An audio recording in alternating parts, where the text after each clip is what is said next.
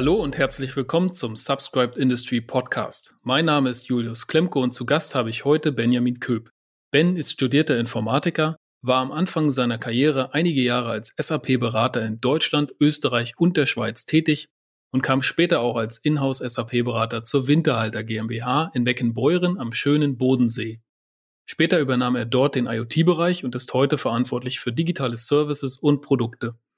Seiner LinkedIn-Seite ist der schöne Satz zu entnehmen, Working with my team on exciting things like connected wash, paper wash and many more. I really like my job and my company, so Headhunter, save your time, I'm all set. In dieser Folge sprechen wir gemeinsam darüber, warum Digitalisierung im Schwäbischen gelingt, über Vorteile von vernetzten Spülmaschinen, das Paper-Wash-Modell von Winterhalter, sauberes Geschirr as a Service, Herausforderungen für die eigene Organisation bei neuen Geschäftsmodellen und das Potenzial nutzungsbasierter Geschäftsmodelle in Zeiten von Corona. Und jetzt wünsche ich euch eine innovative Zeit. Hallo Benjamin Köb, schön, dass du da bist. Hallo Julius und danke für die Einladung. Herzlich willkommen. Du arbeitest für ein Familienunternehmen, das seit 1947 Spülmaschinen für die Gastronomie produziert. Der letzte Umsatz, den ihr ausgewiesen habt, lag 2019 bei rund 350 Millionen Euro mit jetzt 2000 Mitarbeitern weltweit, wovon über 500 in Meckenbeuren arbeiten. Und 2020 ist Winterhalter von einschlägigen Fachmagazinen für die digitale Lösung Connected Wash ausgezeichnet worden. Was glaubst du, warum gelingt euch Digitalisierung so gut? Oh Gott, ob uns das so gut gelingt, weiß ich manchmal auch nicht, wenn ich abends in meinem Büro sitze und meine E-Mails lese. Aber sicherlich sind wir mutig, würde ich jetzt mal sagen. Also wir haben gelernt, dass wir Sachen einfach mal ausprobieren müssen. Das ist für so einen schwäbischen Mittelständler auf jeden Fall eine Herausforderung, der so klassisch aus dem Maschinenbau kommt und da eher gewohnt ist, jawohl, wir machen ein Konzept und dann äh, machen wir einen Projektplan und dann arbeiten wir offene Punkte ab und irgendwann ist das Teil fertig und dann geht es in den Feldtest und dann können wir es ausrollen.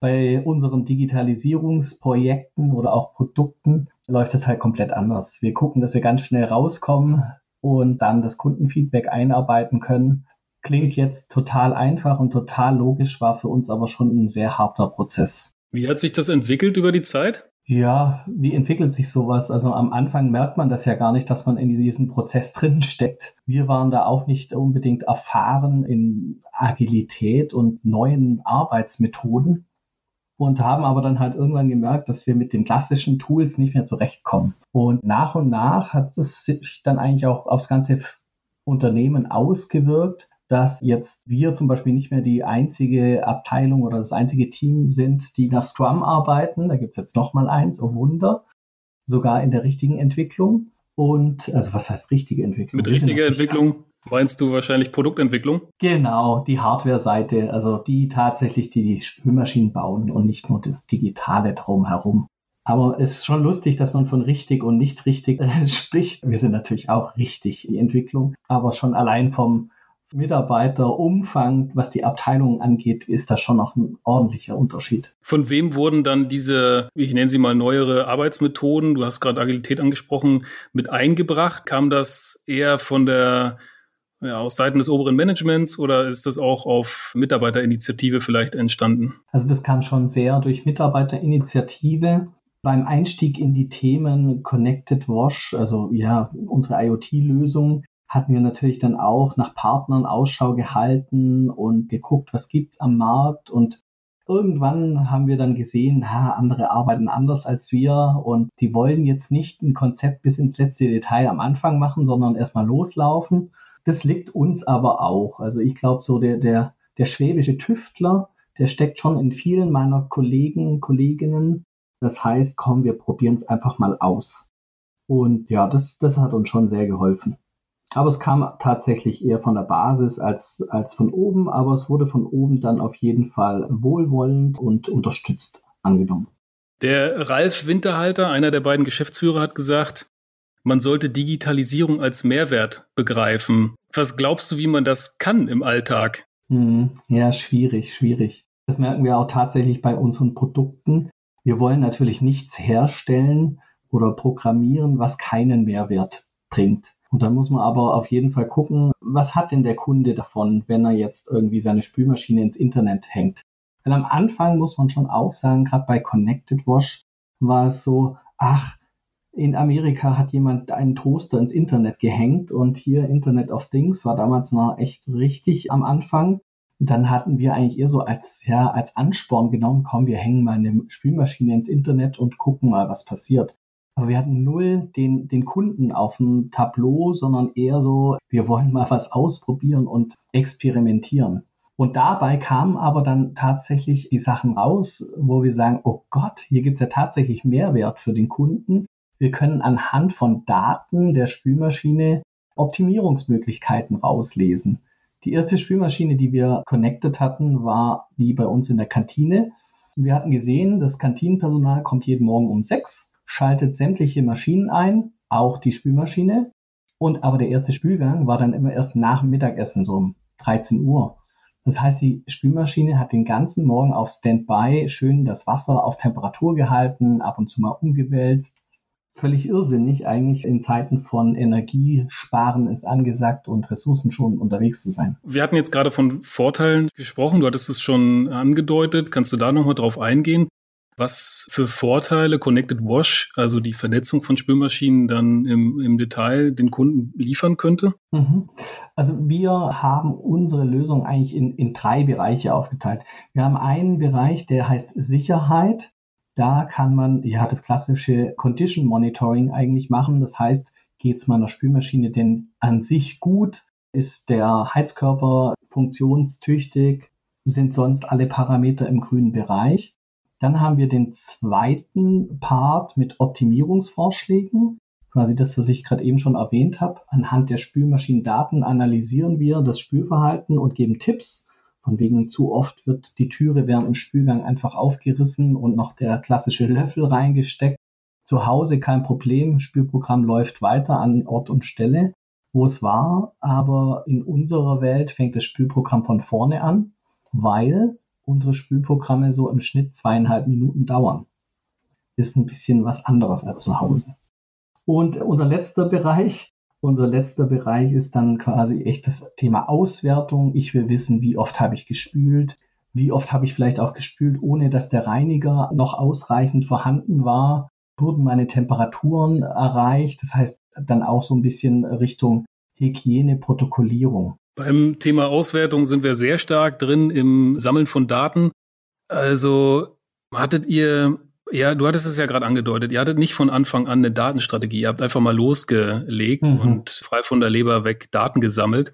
Was sind heute Daten, die ihr sammelt, die sehr, also von hohem Interesse sind für den Kunden? Wenn ich mich, wenn ich mir die Frage selbst als Otto Normalverbraucher stelle, dann interessiert mich ja eigentlich nur, ob der Spülgang voll ausgelastet ist, ob Spültabs ausreichend da sind und ob das Geschirr am Ende sauber ist. Ist das auch das, was den gewerblichen Nutzer interessiert oder hat der andere Vorstellungen? Doch, das interessiert ihn auch und ich glaube, beim gewerblichen Nutzer ist auf jeden Fall noch das Thema Kosteneffizienz ein, ein großes Ding. Stellen Sie sich vor, Sie haben irgendwo eine, eine Kette oder stell dir vor, du hast eine Kette mit Cafés und im Café in München weißt du, du hast die gleiche Anzahl von Sitzplätzen, du hast das gleiche Sortiment und mehr oder weniger vergleichbaren Umsatz wie in Hamburg.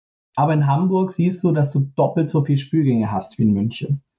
Und dann deutet es meistens darauf hin, dass in Hamburg vielleicht tatsächlich der Spülkorb immer mit einer Tasse gefüllt wird und dann der Spülgang gestartet und nicht gesammelt und dann schön effizient den ganzen Korb durchspülen. Und solche Sachen sind schon interessant für unsere Kunden. Meistens eher für die gut organisierten, flotten Kunden, Kettenkunden, der kleine Gasthof ums Eck, ja, der kann da auch natürlich sparen, aber hat nicht die Skaleneffekte wie jetzt ein großer. Connected Wash ist eines eurer beiden Next Level Solutions, so wie ihr das nennt. Mhm. Bietet ihr Connected Wash als eigenes Geschäftsmodell an? Nein. Also wir bieten Connected Wash im Moment an kostenlos. Also bei vielen unserer Maschinenserien ist mittlerweile das Thema Connectivity on Board. Das heißt, die haben alle einen WLAN-Chip und wir sagen, der Kunde bezahlt mit seinen Daten, wie so oft.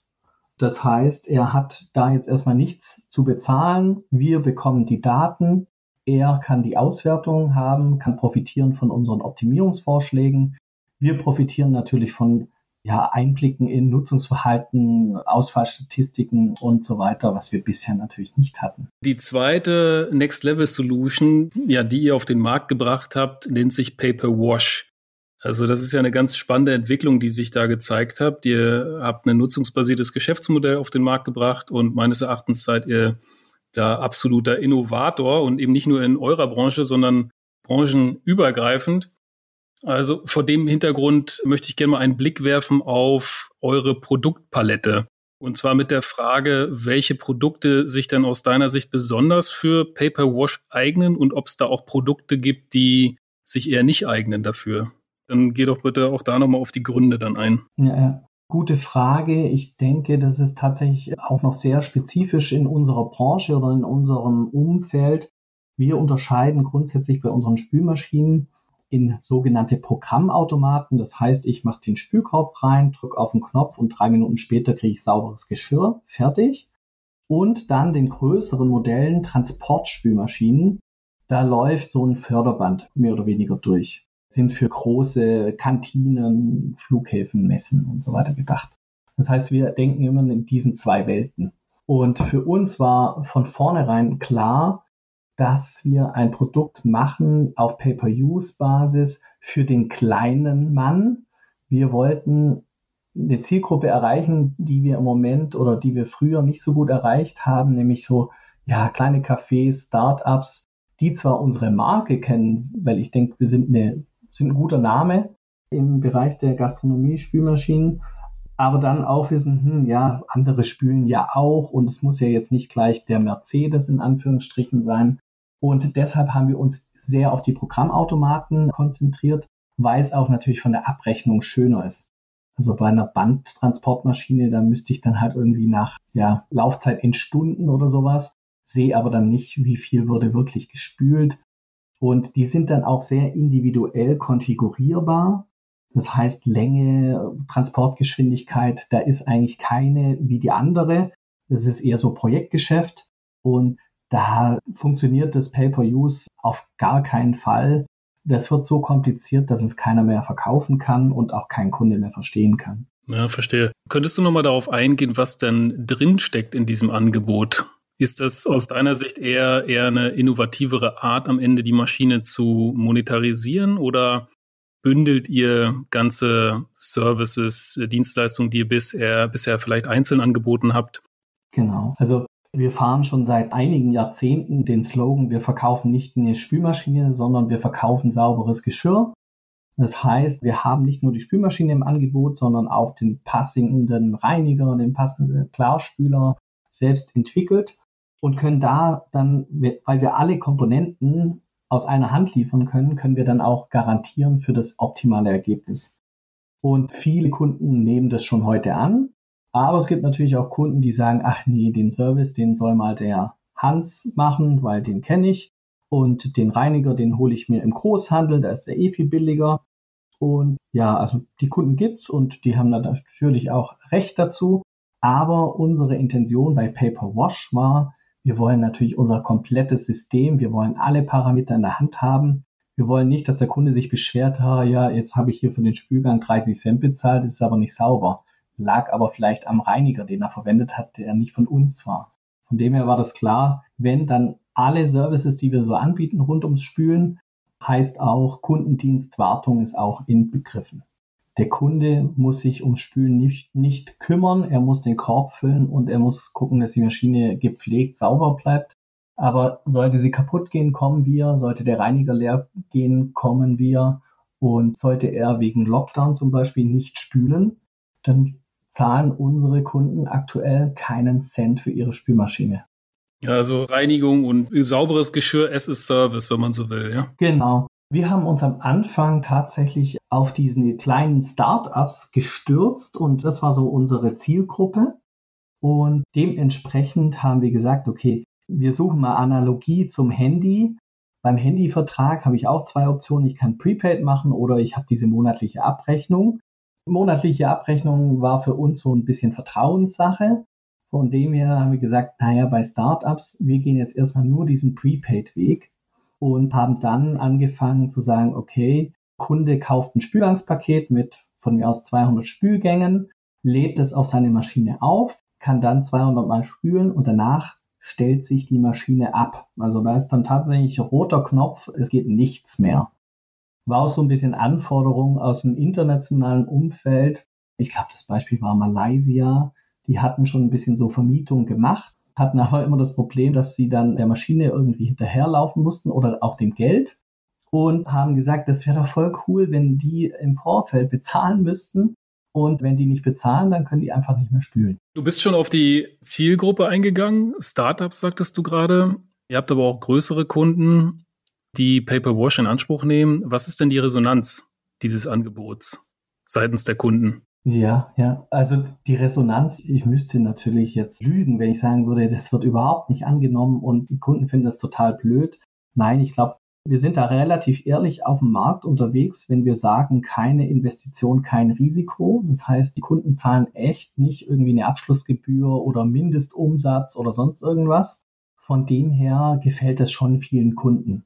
Und natürlich kommt auch Feedback zurück, jawohl, das ist ja mal eine tolle Sache und wie praktisch, dann muss ich nicht jetzt das, die Kohle auf den Tisch legen, weil ich brauche ja die Kohle für die Kaffeemaschine und den teuren Kühlschrank dann kann ich trotzdem eine Winterhalter haben, das Premium-Produkt und muss nicht gleich so viel Geld in die Hand nehmen. Was aber schon auch Resonanz ist, kein Kunde von uns weiß, wie viel ein Spülgang ihn kostet, wenn er jetzt selbst eine Maschine hat. Der rechnet nicht aus, wie viel prozentual vom Reinigerkanister ist jetzt ein Spülgang, wie viel zahlt er eigentlich in drei Jahren für Service und Wartung. Das heißt, die Kunden dazu konfrontieren mit dem Preis pro Spülgang, ist dann oftmals auch eine Diskussion, die anfängt mit, oh, das ist aber viel. Wenn ich da jetzt zehnmal am Tag spüle, das 30 Mal im Monat und das 300 Mal im Jahr, das sind ja so und so viel Euro, da kann ich mir eine Maschine dafür kaufen. Ja, ist so. Aber er hat halt auch den Reiniger mit drin, er hat die Wartung mit drin und das rundum sorglos Paket Natürlich, wenn ich das Risiko selbst übernehme als Kunde mit, vielleicht geht die Maschine kaputt und so weiter und den billigen Reiniger nehme und vielleicht riskiere, dass die Maschine Schaden nimmt, damit kann ich auf jeden Fall günstiger fahren. Aber es ist natürlich oft so. Auf wie viele Jahre legt ihr dieses Paper-Wash-Angebot aus, bis ihr glaubt, dass es für euch profitabel ist? Also wir rechnen immer auf fünf Jahre. Wir wissen dank Connected Wash auch ganz gut die Lebensdauer von unseren Spülmaschinen und ab wann wird es vielleicht dann echt teuer in de, im, im Service bei so und so viel Spülgängen auf dem Tacho. Und von dem her rechnen wir mit fünf Jahren. So eine Spülmaschine ist aber von der Lebensdauer wesentlich länger ausgelegt, richtig? Also ich hatte mal was von 15 bis 20 Jahren gehört. Ist das korrekt? Hm, ich glaube, das sind, äh, sind schon ältere Zahlen. Also das, das war früher bestimmt mal so, als da noch nicht so viel Elektronik dran war.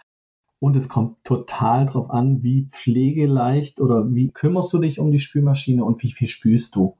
Du kannst natürlich deine Spülmaschine auch eine, die du heute kaufst, 15 Jahre haben, wenn du da damit halt dreimal am Tag spülst. Wir haben aber Maschinen, die irgendwo bei Kettenkunden stehen und aus Platzgründen musste das kleinere Modell her. Die große, die eigentlich für dieses Spülaufkommen richtig wäre, passt nicht.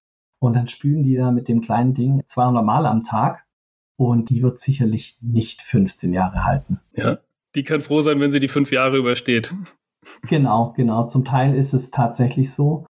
Das war aber auch ein Riesenthema bei der Preisberechnung oder bei der Kalkulation der Preise für die Spülmaschinen für Paperwash. Ja. ja, das, da äh, würde ich dich auch bitten wollen, dass du da nochmal drauf eingehst. Thema Preisfindung.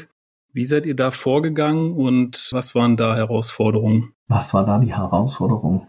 Ich würde mal anders formulieren, was sind da nach wie vor die Herausforderungen? ja, das Problem war tatsächlich, dass es uns am Anfang ja gleich ging wie dem Kunden, dass wir auch nicht wussten, wie viel kostet denn wirklich der Spülgang.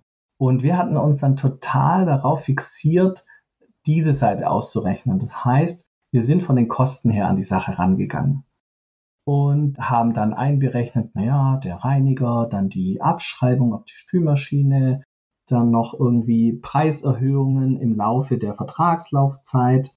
Unser ein Mitarbeiter aus dem Controlling ging dann so weit, dass er noch berechnet hat, dass in diesem Kanister, wo der Reiniger drin ist, da kommt so eine Sauglanze rein, wo die Maschine dann das ansaugt. Und da ist aber unten noch so ein zwei Zentimeter Spalt. Das heißt, wenn man den, die Maschine zeigt dann an, Reinigermangel. Wenn man den Kanister dann aber noch schwäbisch so ein bisschen dreht, dann kommt da noch mal was raus. Und viele Kunden machen das. Aber Kunden, die für den Reiniger in Anführungsstrichen nichts bezahlen, die machen das nicht. Und deshalb haben wir diesen kleinen Rest auch noch berechnet und auch noch in unser Excel reingepackt. Und am Ende war es grausam, es war total kompliziert, Einflussfaktoren von A bis Z. Und wir haben eigentlich dann gesagt, nee, so können wir es nicht machen. und haben dann nochmal einen anderen Versuch gestartet und haben gesagt, wie viel ist denn der Kunde bereit zu bezahlen?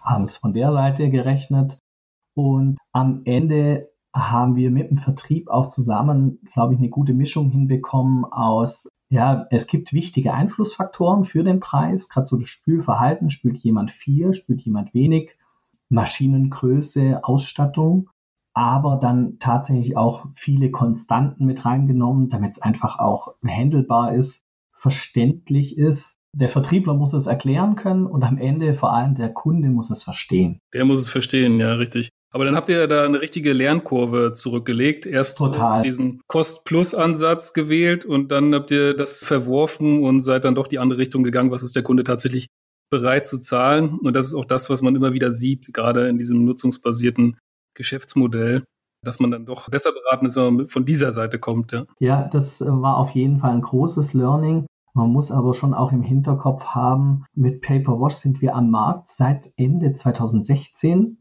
Unseren ersten Feldtest in München in einer Bar haben wir gemacht Ende 2014.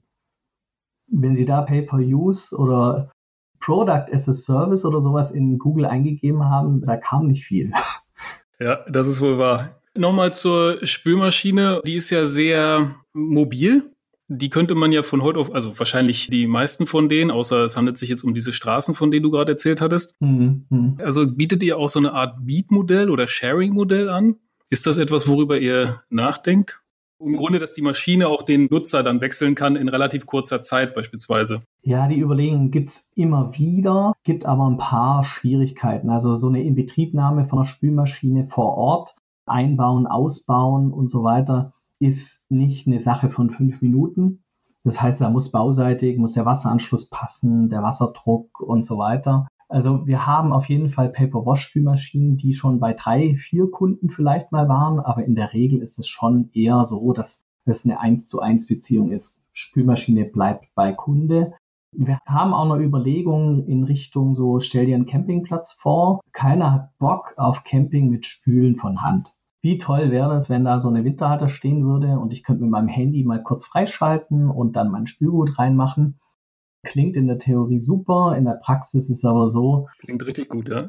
Ja, in der Praxis wird es aber so sein, die wichtige Vorabräumung, dass nämlich nicht der Sauerbraten noch auf dem Teller ist, wobei beim Camping hat man keinen Sauerbraten, also keine Ahnung, irgendwas anderes, die Grillwurst und zwei Tonnen Ketchup noch auf dem Teller sind, bevor die in die Spülmaschine gehen, sollten man die Teller einfach schon halbwegs sauber machen. Wenn ich das nicht mache, dann freut sich halt der nach mir. Und dann hast du natürlich immer diese Diskussion, ja, wer hat jetzt die Spülmaschine versaut und keine Ahnung was. Also wir scheuen uns noch da irgendwie einzusteigen. Ja, kann ich verstehen. Da gibt es dann tatsächlich noch Herausforderungen in der praktischen Umsetzung, aber von der theoretischen genau. Seite her könnte es funktionieren. Ich würde jetzt gern einmal die Angebotsseite verlassen und eher noch einen Blick auf eure Organisation werfen. Oh ja. Du sagst ja in einem eurer Firmenvideos, dass zwei unterschiedliche Prozesse, also der bisherige und der digitale, eher nicht nebeneinander parallel existieren sollten. Und mhm. das ist interessant aus meiner Sicht, weil das widerstrebt eher dem, was man häufig in größeren Unternehmen antrifft, nämlich den Aufbau von Digitaleinheiten und ja, ja, ja. irgendwelchen parallelen Prozessen, die dann laufen.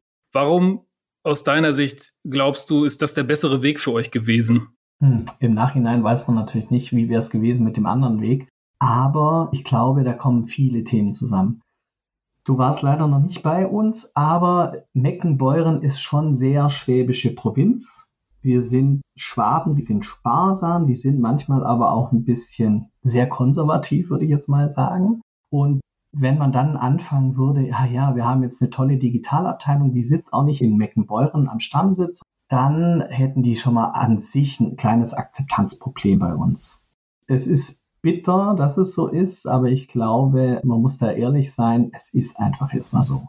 Und ich weiß aber auch nicht, ob das jetzt nur eine kleine Firma so ist oder ob das in großen Firmen auch nicht doch so ist. Ach, das sind die mit den Google-Büros und ach ja, die dürfen alles und uns geht's ja so schlecht, uns streichen sie den Kaffee und die haben die tollsten Handys. Also ihr wolltet da auch vermeiden, dass beispielsweise Neid aufkommt, ja? Ja, Neid und einfach dieses, dieses Gefühl, wir sind zwei verschiedene Firmen.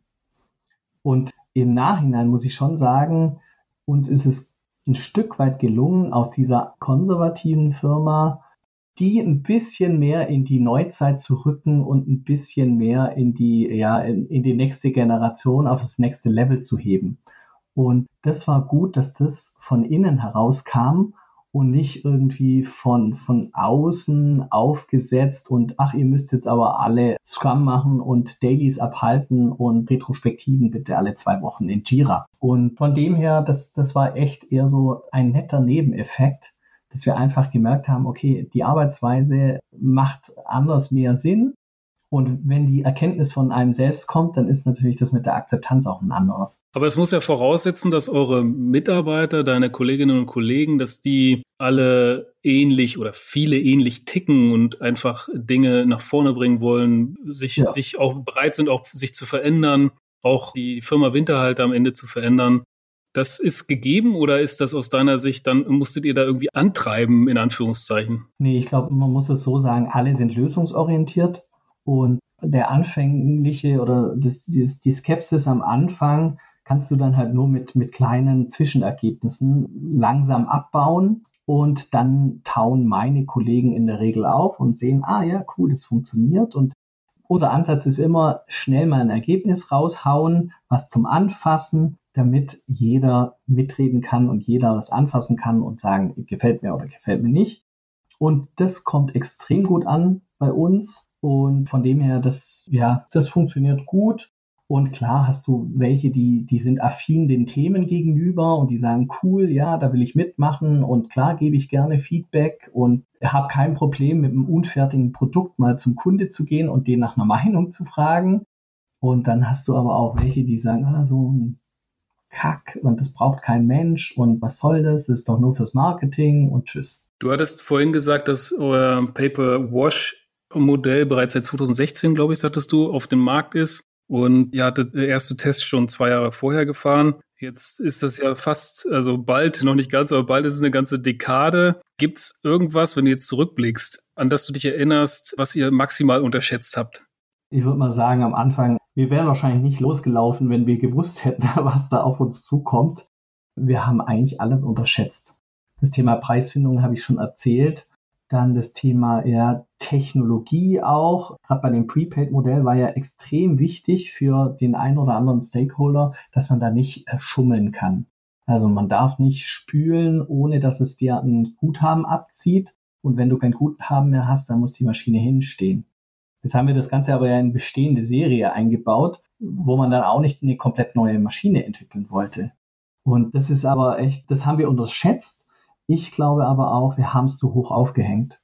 Also dieses Misstrauen gegenüber dem Kunden und dem immer zu unterstellen, oh, der will da aber bei so einem Pay-per-Use-Modell wollen alle nur ihr Bestes und auf den eigenen Vorteil. Ich glaube, da muss man abwägen, wie viel man da investiert und wie viel man vielleicht auch über Datenauswertung am Ende des Tages einfach so rausfinden kann, ohne dass ich technische Gimmicks einbaue. Dann haben wir unterschätzt Rechtliches. Rechtliches total unterschätzt. Und auch bei Connected Wash ganz toll Datenschutz. Macht richtig Spaß. Ja, aber rechtliches fragt drei Anwälte, kriegt drei oder fünf verschiedene Antworten und. Was war äh, da im Besonderen das Problem? Verzeihung, dass ich dich ja unterbreche, aber wie sprichst du da zum Beispiel an, wem die Daten am Ende gehören? Solche Dinge? Genau, solche Dinge und lang Thema war zum Beispiel personenbezogene Daten ist ein Spülgang oder die Datenspülgang hat angefangen um 10 Uhr morgens und war um 3 nach 10 fertig, ist es personenbezogen. Und dann sagen wir natürlich, nee, klar, ist überhaupt nicht personenbezogen. Wie wollen wir irgendwo Rückschlüsse ziehen, wer das gemacht hat? Man lockt sich ja nicht an der Spülmaschine ein und sagt, jawohl, ich bin Heinz und ich spüle jetzt. Und zum Teil hatten da die Anwälte aber andere Ansichten. Ich denke, wir haben da jetzt einen, einen guten Weg gefunden. Aber ja, es, es, gab ein paar Themen. Das andere Beispiel war auch super. Wir haben für Connected Wash damals auch, natürlich, wir brauchten eine App. Und wir hatten dann eine App im App Store und Google Play Store. Die habe ich übrigens am Freitag abgeschalten. Wir sind jetzt nur noch Web-App, Progressive Web. Ja. Und dann hieß es, ja, wie machen wir das jetzt mit der End-User License Agreement, also der Endbenutzer Vertrags- oder Nutzungsbedingungen und so weiter. Die, die Eulers. Genau, die berühmten Eulers. Und unser Anwalt meinte dann, ja, also wir müssen das schon sicherstellen, dass der Kunde die Eulers erst akzeptiert, bevor die App auf sein Telefon lädt. Und wir so, ja, okay, wir fragen dann mal bei Apple, ob die vielleicht den App Store für unsere App umprogrammieren könnten, dass nur downloadbar ist, wenn er davor das Häkchen setzt. Und das war erfolgreich, ja. nee, ja, wir haben jetzt aufgegeben, wir sind jetzt nicht mehr im App Store. Doch mit anderen Apps sind wir noch dort. Aber ja, das, es war dann schon zum Teil mühselig und echt auch Unwissenheit bei vielen Beteiligten. Also sei es der Anwalt, der vielleicht unser Haus- und Hofanwalt war, aber damals halt im digitalen Umfeld auch noch nicht so fit. Und dann aber auch andere Themen unterschätzt Zahlungsabwicklung wir haben ein Produkt, dann muss man natürlich online Spülgänge kaufen und die auch bezahlen. Ja, kein Problem, da gibt's Payment Provider. Und dann hatten wir das und dachten, ja, okay, aber am Ende braucht der Kunde natürlich auch eine Rechnung.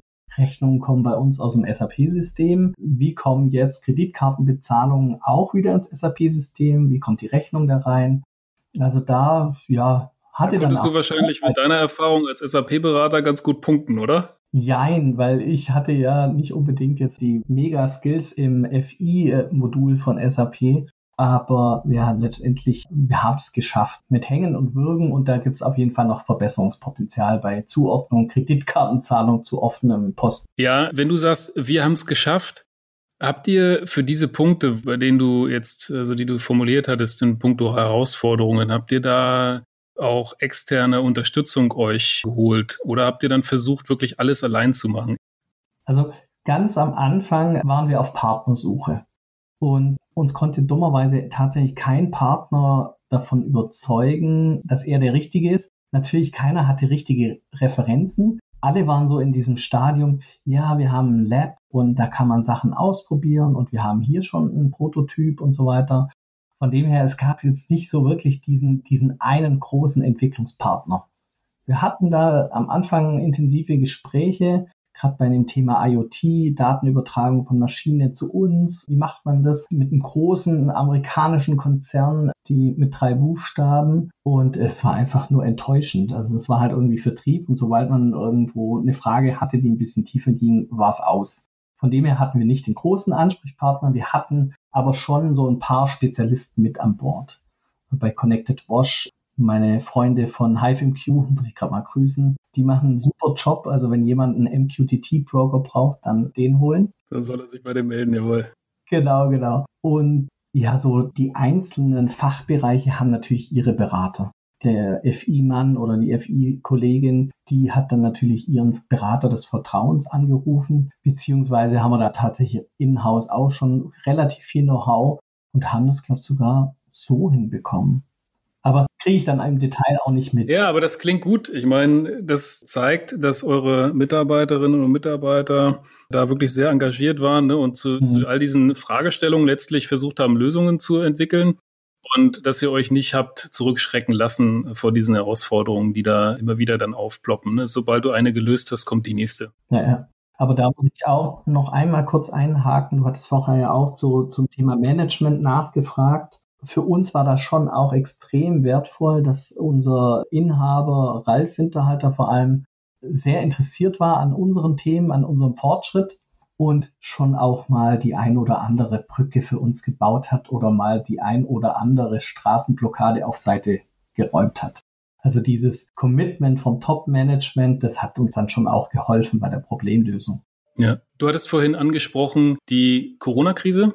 Mhm. Und ja, gut, ihr stellt gewerbliche Spülmaschinen her. Das heißt, an euch geht das Thema ganz, ganz sicher nicht vorbei. Leider und ja, insbesondere die Gastronomen sind ja sehr stark gebeutelt. Darauf würde ich sehr gerne noch mal kurz zurückkommen. Wir hatten ja auch erst vor kurzem wieder gehört, dass der aktuelle Lockdown wieder verlängert wird.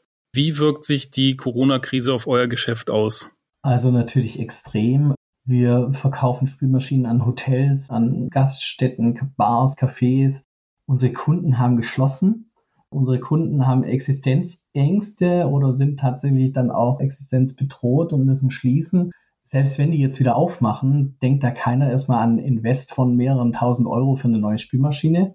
Das merken wir natürlich extrem. Wir sind zum Glück ein grundsolides Unternehmen, Jahrzehnte gewachsen und ja, ich würde jetzt mal sagen, sparsam gelebt und genügend Rücklagen für schlechte Zeiten gebildet. Also für uns ist es auf jeden Fall mal nicht existenziell aber uns blutet einfach das Herz. Unsere Hallen, wenn man da freitags durchläuft, dann, dann ist da kein Mensch. Also es wird nichts gebaut, weil keiner bestellt. Und ja, das ist schon, ist schon hart. Wir freuen uns für unsere Kunden und für uns selbst, wenn es dann irgendwann hoffentlich überwunden ist. Ja, wir sprechen ja in diesem Podcast von nutzungsbasierten Geschäftsmodellen und du hattest es vorhin auch angesprochen, aktuell diejenigen Unternehmen, die bei euch oder diejenigen Kunden, die bei euch das äh, Paper-Wash-Modell nutzen, werden ja sicherlich nichts zahlen, dadurch, dass sie ja im Grunde gerade nichts betreiben. Denkst du, dass euer Angebot insbesondere jetzt seine Stärken ausspielen kann und dann eben auch sein Potenzial entwickelt? Ja, bin ich, bin ich schon davon überzeugt. Für uns ist natürlich denkbar schlecht. Also wir hatten das so mal nicht mit einkalkuliert, dass da irgendwie ein Kunde dann halt monatelang nicht spült und unser teures Equipment da dann rumsteht und womöglich auch ein bisschen leidet. Aber für den Kunden ist es natürlich extrem gut. Ich hoffe mal, dass die einen oder anderen dann vielleicht auch mit ihren Kollegen über dieses tolle Modell sprechen. Was wir auf jeden Fall merken, ist so in dieser nach dem ersten Lockdown, diese Rückkehr, der Restart in der Gastro, da hatten wir einen richtigen Boom. Also da war natürlich dann irgendwie die alte Maschine hat den Lockdown nicht überlebt und es war Ersatz nötig. Aber viel Geld war natürlich auch nicht da oder auch nicht die Bereitschaft, in der unsicheren Situation da dann äh, zu investieren. Und da war unser Paper-Wash-Angebot natürlich perfekt. Ich befürchte, dass es einfach noch nicht jeder kennt. Aber an sich war das oder ist es für die jetzige Zeit das ideale Produkt. Ja, ich gehe auch davon aus, dass wahrscheinlich dann in den nächsten Monaten euch die Kunden da die Bude einrennen werden, was das angeht. Ich drücke euch die Daumen, dass sich das Geschäftsmodell noch weiter sehr gut entwickelt. Gib uns doch bitte zum Schluss dieser Folge nochmal einen Ausblick auf die nächsten 12 bis 18 Monate.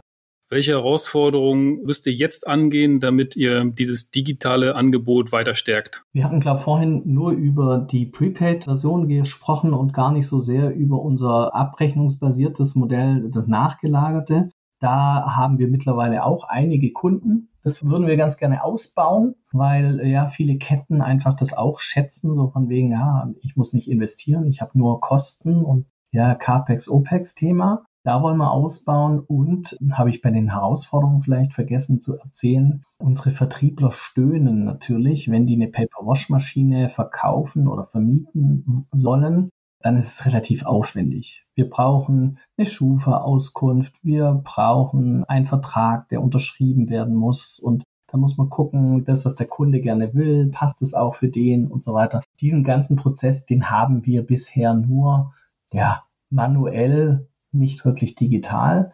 Das ist auf jeden Fall was, wo wir investieren wollen und sagen, jawohl, jetzt müssen wir mal uns die gesamte, den gesamten Lebenszyklus angucken und gucken, wo wir einfach digitalisieren können.